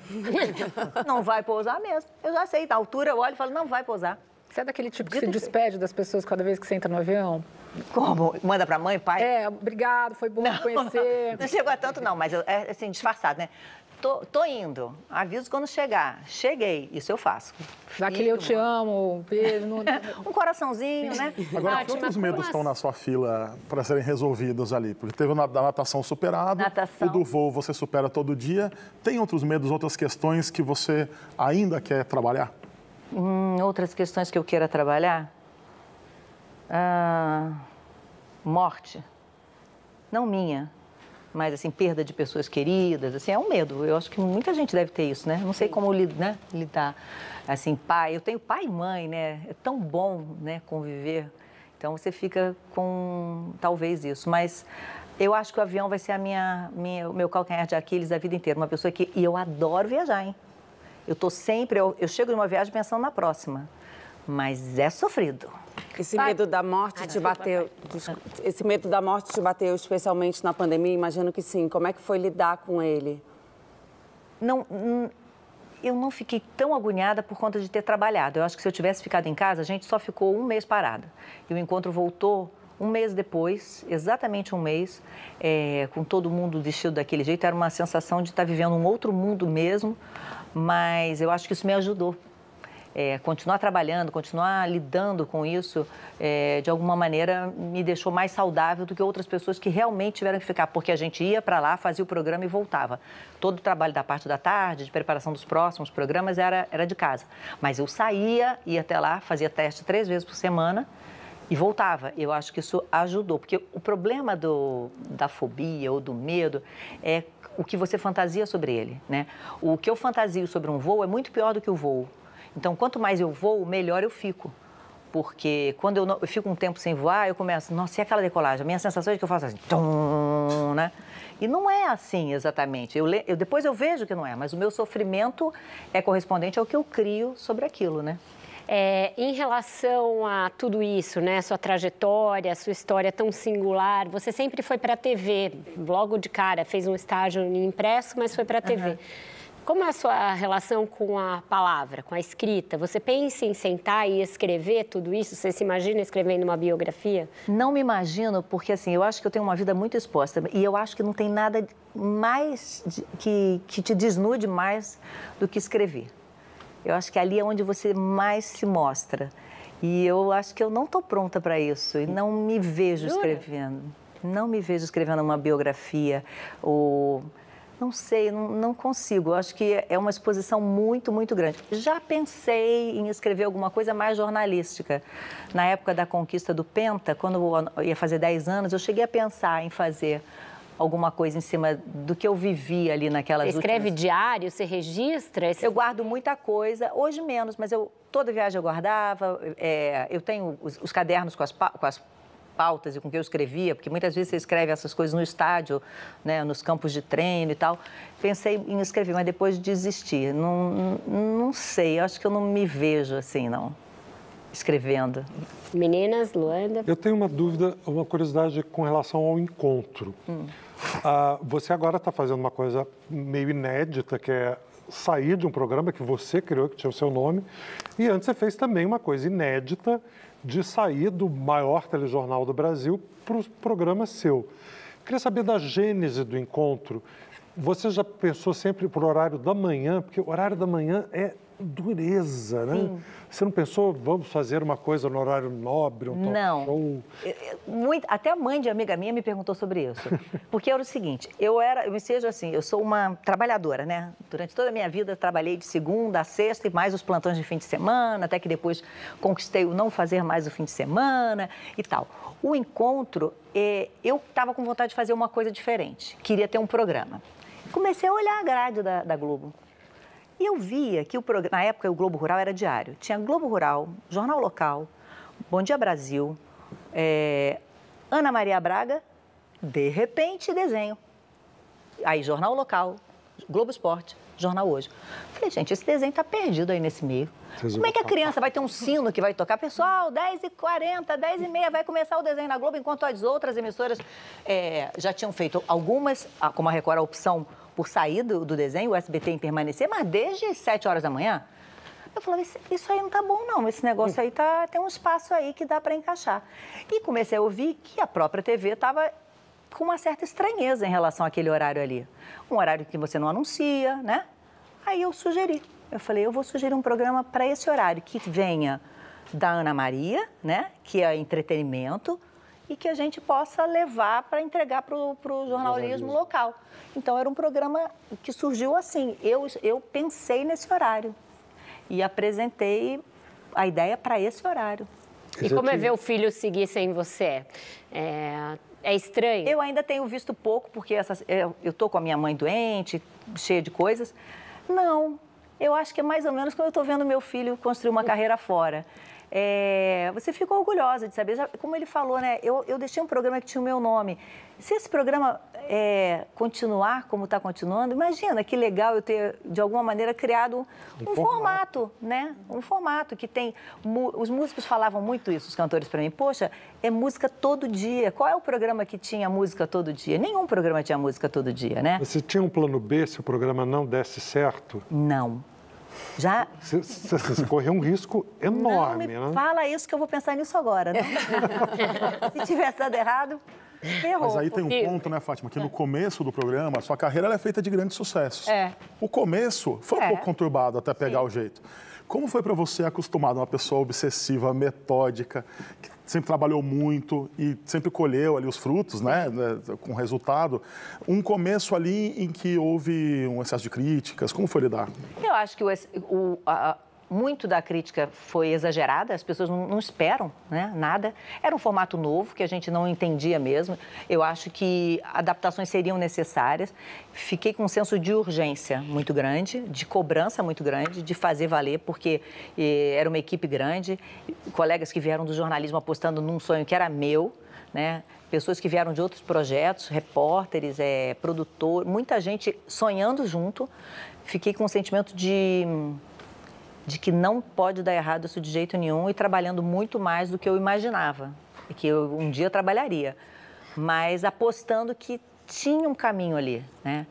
E eu acho que no início faltava alguém que entendesse, um, é, me ajudasse a entender como é que funcionava um programa de auditório, né? Porque no fundo ele tinha um auditório, né? Ele começou com 40, 50, mas a gente botou, é, fica, ficou depois com 100 pessoas diárias. Então, eu acho que é, eu agradeço muito a chegada do Boninho nesse aspecto no programa, porque era um cara que exatamente de variedades e que ajudou muito a, a consolidar aquele programa. Ele chegou antes do programa fazer um ano e a gente, todo mundo junto ali, uma equipe que também foi aprendendo a fazer. A galera veio do jornalismo. Aí eu, eu, eu, é, eu lembro que eu cheguei lá um dia totalmente diferente da estrutura do jornalismo. Alguém falou assim para mim: você hoje vai conhecer a sua base. É ah, legal, vou conhecer a minha base. Aí a menina chegou para mim: eu sou a sua base. Falei, o que isso significa? É uma secretária de redação, mais ou menos. Uma pessoa que está ali, é, é uma produtora mas que agiliza, por exemplo. Quando eu saí do jornalismo, eu achava assim, ah, vou mudar de produto, vou parar de fazer Jornal Nacional, vou fazer um encontro. Não, eu abandonei um prédio onde eu vivi 25 anos, com 20, 25 anos convivendo com pessoas. As equipes vão mudando, mas elas estão ali. Uma estava no Hoje, veio para o Jornal Nacional, o Jornal Nacional foi para o Globo Repórter, mas eu estou vendo as pessoas, né? Não. Aquela pessoa que você fala assim, ah, deu problema no computador, que você levanta o dedo e sabe quem vai chamar, eu não sabia. Eu não sabia onde fazer nada no prédio. Eu cheguei numa sala com cinco pessoas para começar a fazer o programa, a, a, construir o programa. Então, assim, eu não tinha. Agora, pelo menos, eu, tô, eu continuo nos estúdios Globo. Mas a, essa primeira mudança foi. É que você estava no Jardim Botânico, é, né? eu, eu ficava no Jardim, exatamente, no Jardim Botânico, onde fica o jornalismo da Globo. Uhum. E fui para um outro lugar onde eu ia só para fazer as eleições. Estado. É isso. Então a gente faz mais uma última pausa e volta já já para o encerramento do nosso encontro com a Fátima Fernandes.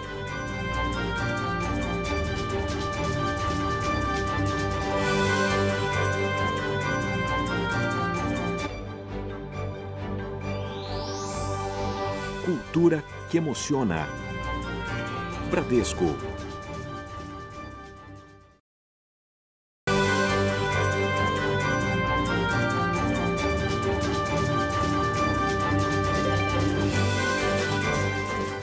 Estamos de volta para a última parte do Roda Viva com a Fátima e quem vai perguntar agora é a Roberta Malta. Fátima, o Tony perguntou se você tinha um plano B quando apresentou o projeto do encontro. Você disse muito seguramente que não. É, você disse em entrevista que desistiu da carreira de bailarina porque você entendeu que você não ia ser a primeira bailarina do Teatro Municipal, você só seria mais uma bailarina. Então, o que me leva a crer que você é uma mulher de certeza, assim, de que você sabe onde está pisando. Você tinha segurança é, quando você decidiu então entrar no jornalismo? Você sabia que você ia ser um dos rostos mais emblemáticos do jornalismo televisivo? E se sim, quando que você entendeu isso? Eu não pensava em trabalhar em televisão. Eu nunca tive uma aula de televisão com equipamento na faculdade. Na época, a UFRJ não tinha é, laboratório de jornalismo. Meu professor dava aula no, no quadro, na lousa, né? É, então, quando eu vi que a Globo ia fazer um curso, que foi o que eu fiz, é, eu me interessei para conhecer. Eu tinha acabado de ser contratada no Globo, é, tinha feito dois anos de frila, tinha conseguido ser contratada, estava super contente, estava achando o máximo, tinha feito uma capa de segundo caderno, era coisa que, olha, que sonho. E aí, quando eu cheguei lá no curso e eu fiz a primeira reportagem, eu falei, pronto, é isso, é aqui que eu vou me, me desenvolver ali eu achei que era o meu veículo, mas o que ia acontecer comigo? Não, assim, eu contei com a ajuda de muita gente, é, desde assim do, dos rapazes que iam para a rua, os técnicos na época, você saía com operador de microfone e iluminador, que diziam, não, esse cabelo não vai dar.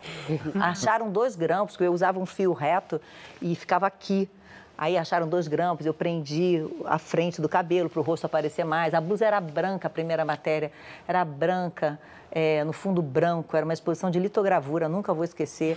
Então, assim, cada hora alguém, mas no curso ainda, eu fiz uma matéria sobre a reforma do Teatro Carlos Gomes, na Praça Tiradentes, no Rio de Janeiro. Eu falei, nossa, se eu fosse repórter, eu pensei, já ia para o ar agora. E esse imediatismo, essa sensação, já era o que eu gostava, né? Essa sensação de que fez, fez, não fez, não tem como chegar na redação e ficar tentando apurar, porque eu não era uma repórter, estava começando, não ia ser aquela repórter que ia ter chance de apurar uma baita de uma matéria. Fez, fez, minha filha, não fez, não vai para o ar, né? Silvia. Isso eu curtia. Falando em dança, né, que você realmente largou uma carreira de bailarina que é suado, né? Os anos de dança são anos de muita disciplina, de abdicar de muita coisa para conseguir ter uhum. é, o tempo necessário para praticar. É, como é que esse espaço de dança continua na sua vida? De que maneira você não abandona esse gosto que você tem por dançar? Olha que coisa interessante. Eu, eu parei de dançar e em, no, em 91 eu voltei a dançar. E fui chamada para fazer uma campanha da Globo que alguém falou para a Apple, Maurício Sherman, que eu dançava. E eu fui fazer essa, essa, esse Tente Invente, Faça um 92 diferente, sapateando. Fiquei muito animada, porque eu tinha acabado de retomar, nessa época eu fazia Fantástico, e estava indo para o Fantástico. Fiz no ano de 93, parei. Só retornei quando? Quando eu saí do Jornal Nacional. Porque aí eu tive filho, Jornal Nacional, não dava. Aí, 2013, eu consigo retomar. E aí eu parei com a pandemia e eu vou retornar agora em agosto às minhas aulas. Porque eu preciso disso, sabe? Assim, é é uma forma de me expressar, é a hora em que acho que a minha cabeça mais relaxa e descansa, porque eu não consigo pensar em mais nada naquele momento. É, então, eu estou muito feliz que eu vou retomar agora essas aulas. Assim, quando eu viajo, é, até vi na, na, abertura, tinha uma imagem de eu fazendo uma aula de dança afro em Salvador, que a tia Mar, a Maíra Azevedo, me levou com a professora Nildinha Fonseca, adorei fazer aquilo. Eu, é uma coisa que me dá uma sensação de vitalidade Às vezes você não está dançando, mas você faz atividade física. Como é que você cuida do sim, corpo, pela sim. saúde, pelo bem-estar? Eu é tenho um, uma... Eu faço normalmente, né? Eu faria, fazia as danças, duas vezes por semana fazia duas horas cada dia e tenho uma personal também. Para fazer a parte funcional e tudo, né? Para me manter ativa. Hoje a TV aberta tem uma concorrência muito grande dos streamings todos, do YouTube, da internet. É, como você vê essa mudança? Você acompanhou um momento de hegemonia praticamente da TV Globo que não existe mais. É, você acha que ainda é o meio mais relevante a TV aberta? E como você vê toda essa concorrência com várias mídias e qual é esse papel da TV aberta nesse ambiente de muita Eu acho concorrência? Que nesse momento ainda é o mais democrático que existe, né? Numa população que empobrece a cada momento né, com a miséria batendo na porta de todo mundo. Eu acho que ela tem um papel ainda muito formador.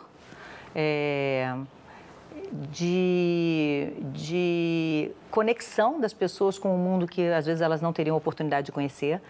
Eu acho que a gente sim caminha para essa TV que cada vez mais vai ser on demand, quer dizer, você escolhe a hora que você vai ver e tudo mais. Mas aqui no Brasil ainda vejo uma vitalidade muito grande da, da TV aberta. Acho que cada vez mais os programas ao vivo serão os programas com mais espaço, porque a gente sabe que a internet é uma concorrente imensa, as pessoas têm realmente a informação na palma da mão. Então, você estar ao vivo, você ter a possibilidade de falar, de refletir sobre o que está sendo mostrado, eu acho que ainda aqui no Brasil tem um, uma importância muito grande. Agora, a, acho que é uma evolução natural. Acho que quando tudo começou, né, as pessoas achavam que o livro acabaria, né, que o rádio mataria os jornais, que, que a TV mataria o rádio, e a gente foi caminhando para uma confluência, né, para que todos estejam aí. Eu, eu, ainda vejo um período de, de grande vitalidade aqui no Brasil dessa TV aberta. Fátima, eu vou voltar um pouco para a questão da dança. É, eu também fui bailarina antes de ser jornalista, ah. e quando eu olho para trás, eu vejo que eu cheguei até aqui por conta da dança, sabe? Eu acho que a dança me formou profissionalmente. Então eu queria saber se você também tem essa sensação que a dança ou a cultura, enfim, molda a gente enquanto profissional. É, seja lá qual for a área. E o que, que você traz da dança na sua profissão hoje? Olha, eu, eu, eu entendi isso, porque durante muito tempo eu pensava assim, nossa, 17 anos, tem época que eu fazia 7 horas de aula por dia, para onde eu fui com isso tudo? Você fica naquele conflito, porque eu estava sem fazer aula. Se eu estivesse fazendo aula, talvez pelo menos eu saberia. Mas quando eu fui para o encontro e quando eu fazia as matérias na rua, quando eu fiz a ancoragem da Copa de 2002 no meio de dois países, sempre na rua, a questão do improviso a dança tem um papel importantíssimo do autocontrole. As pessoas dizem assim para mim: Nossa, você não erra. Não, eu errava, mas eu não demonstrava, porque a bailarina tem muito disso, né? De você passar uma uma facilidade diante da maior dificuldade.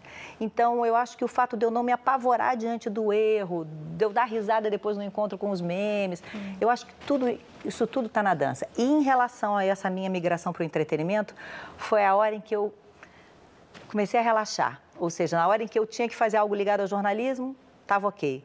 Na hora que eu ia para uma arte mais divertida, mais leve do programa e eu podia dançar, isso me me mostrou que realmente, além de me formar como pessoa, é, como eu falei no início, eu, eu, sou de uma família muito simples. Eu conheci o Teatro Municipal do Rio de Janeiro, eu conheci companhias de dança, participei de concursos graças à dança. Né? O meu pai comprava para eu ir, a, a, é, que é um universo com o qual eu não conviveria se eu não tivesse tido a oportunidade. Eu lembro até hoje do ortopedista que pediu para eu fazer dança para minha mãe e meu pai é, uma consulta, eu criança, eu usava uma bota, que antigamente a gente botava bota, bota ortopédica. ortopédica. E aí ele falou, não, para ela o melhor seria caminhar na praia. Eu morando lá longe da praia, gente, muito longe, para quem não é do Rio, eu morava longe da praia. O ônibus ia demorar uma hora e pouco para chegar na praia. Então, era uma coisa que não era uma realidade, andar na areia e fazer o balé. Porque eu fazia uma pronação, eu, né, eu virava os dois pés assim para dentro, uhum. e isso era ali ele achou que eu a dança e realmente. Sim. E depois eu fui dar aula, então eu acho que e a disciplina, né, a persistência, o saber que você insistindo uma hora você consegue. Né? Eu acho que tudo isso está. A convivência com pessoas muito diferentes. Isso, o coletivo. O coletivo. Né? O saber que cada um tem um papel naquele espetáculo e que não adianta você estar tá maravilhosa se todo o resto não tiver. É. Que você não pode destoar, que você tem que fazer parte de um grupo. E televisão, a gente trabalha em grupo. Então, acho que a dança está em, em tudo mesmo, né? Tem um livro chamado Dançar a Vida, do Roger Garrodi, que é um filósofo francês, em que todos nós dançamos. A gente só não sabe, mas é. todos nós dançamos. Eu, você falou em migração para o entretenimento hum. e me ocorreu uma coisa. Tem um fenômeno que acontece muito na Globo, que são os jornalistas migrando para o entretenimento. Teve o Pedro Bial, teve você, Zeca Camargo, a, a Patrícia Poeta, Fernanda Thiago Gentil, Leifert, Thiago Leifert. Maria assim, Beltrão.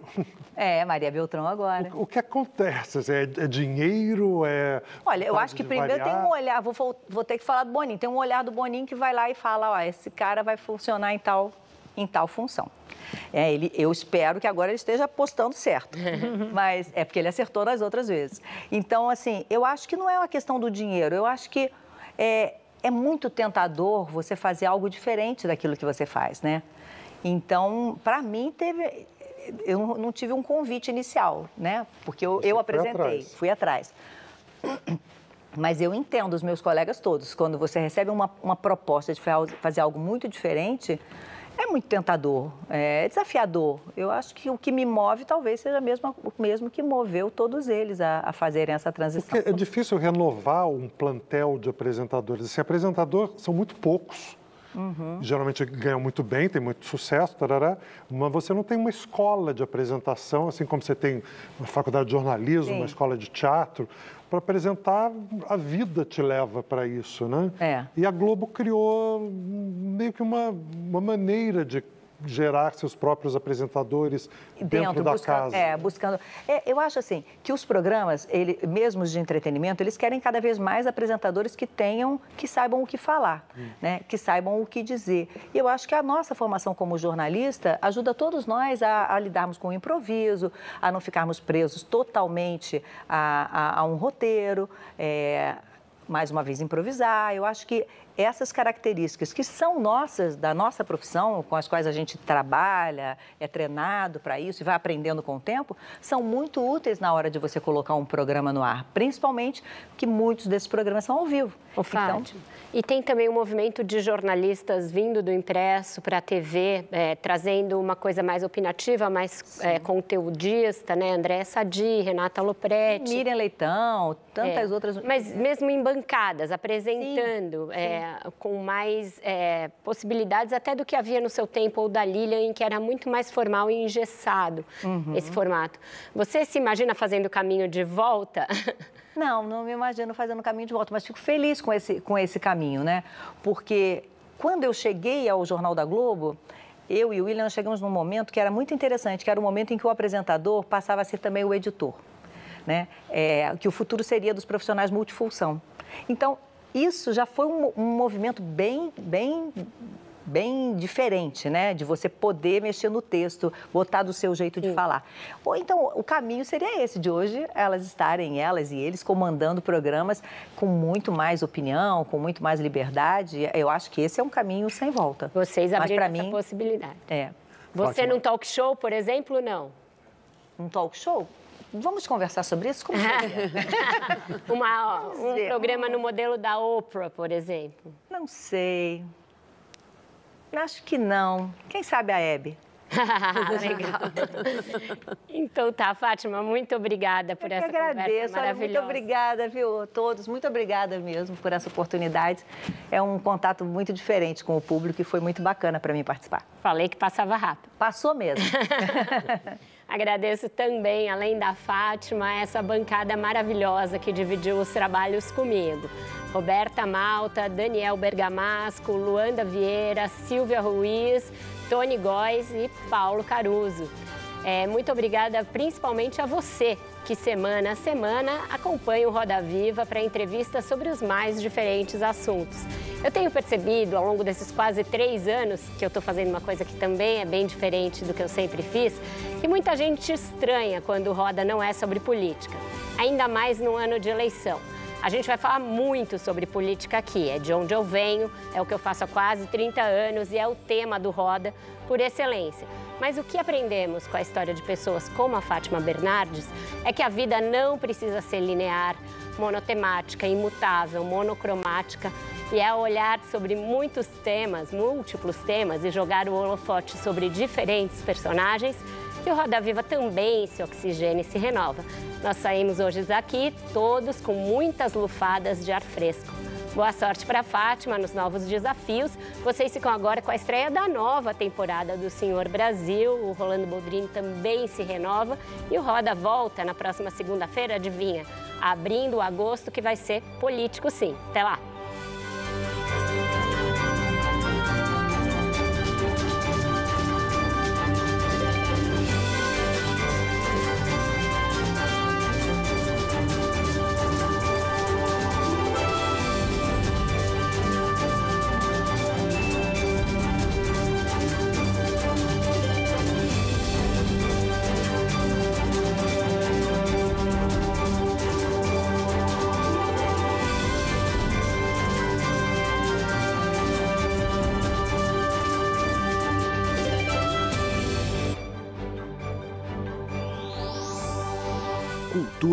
Emociona. Bradesco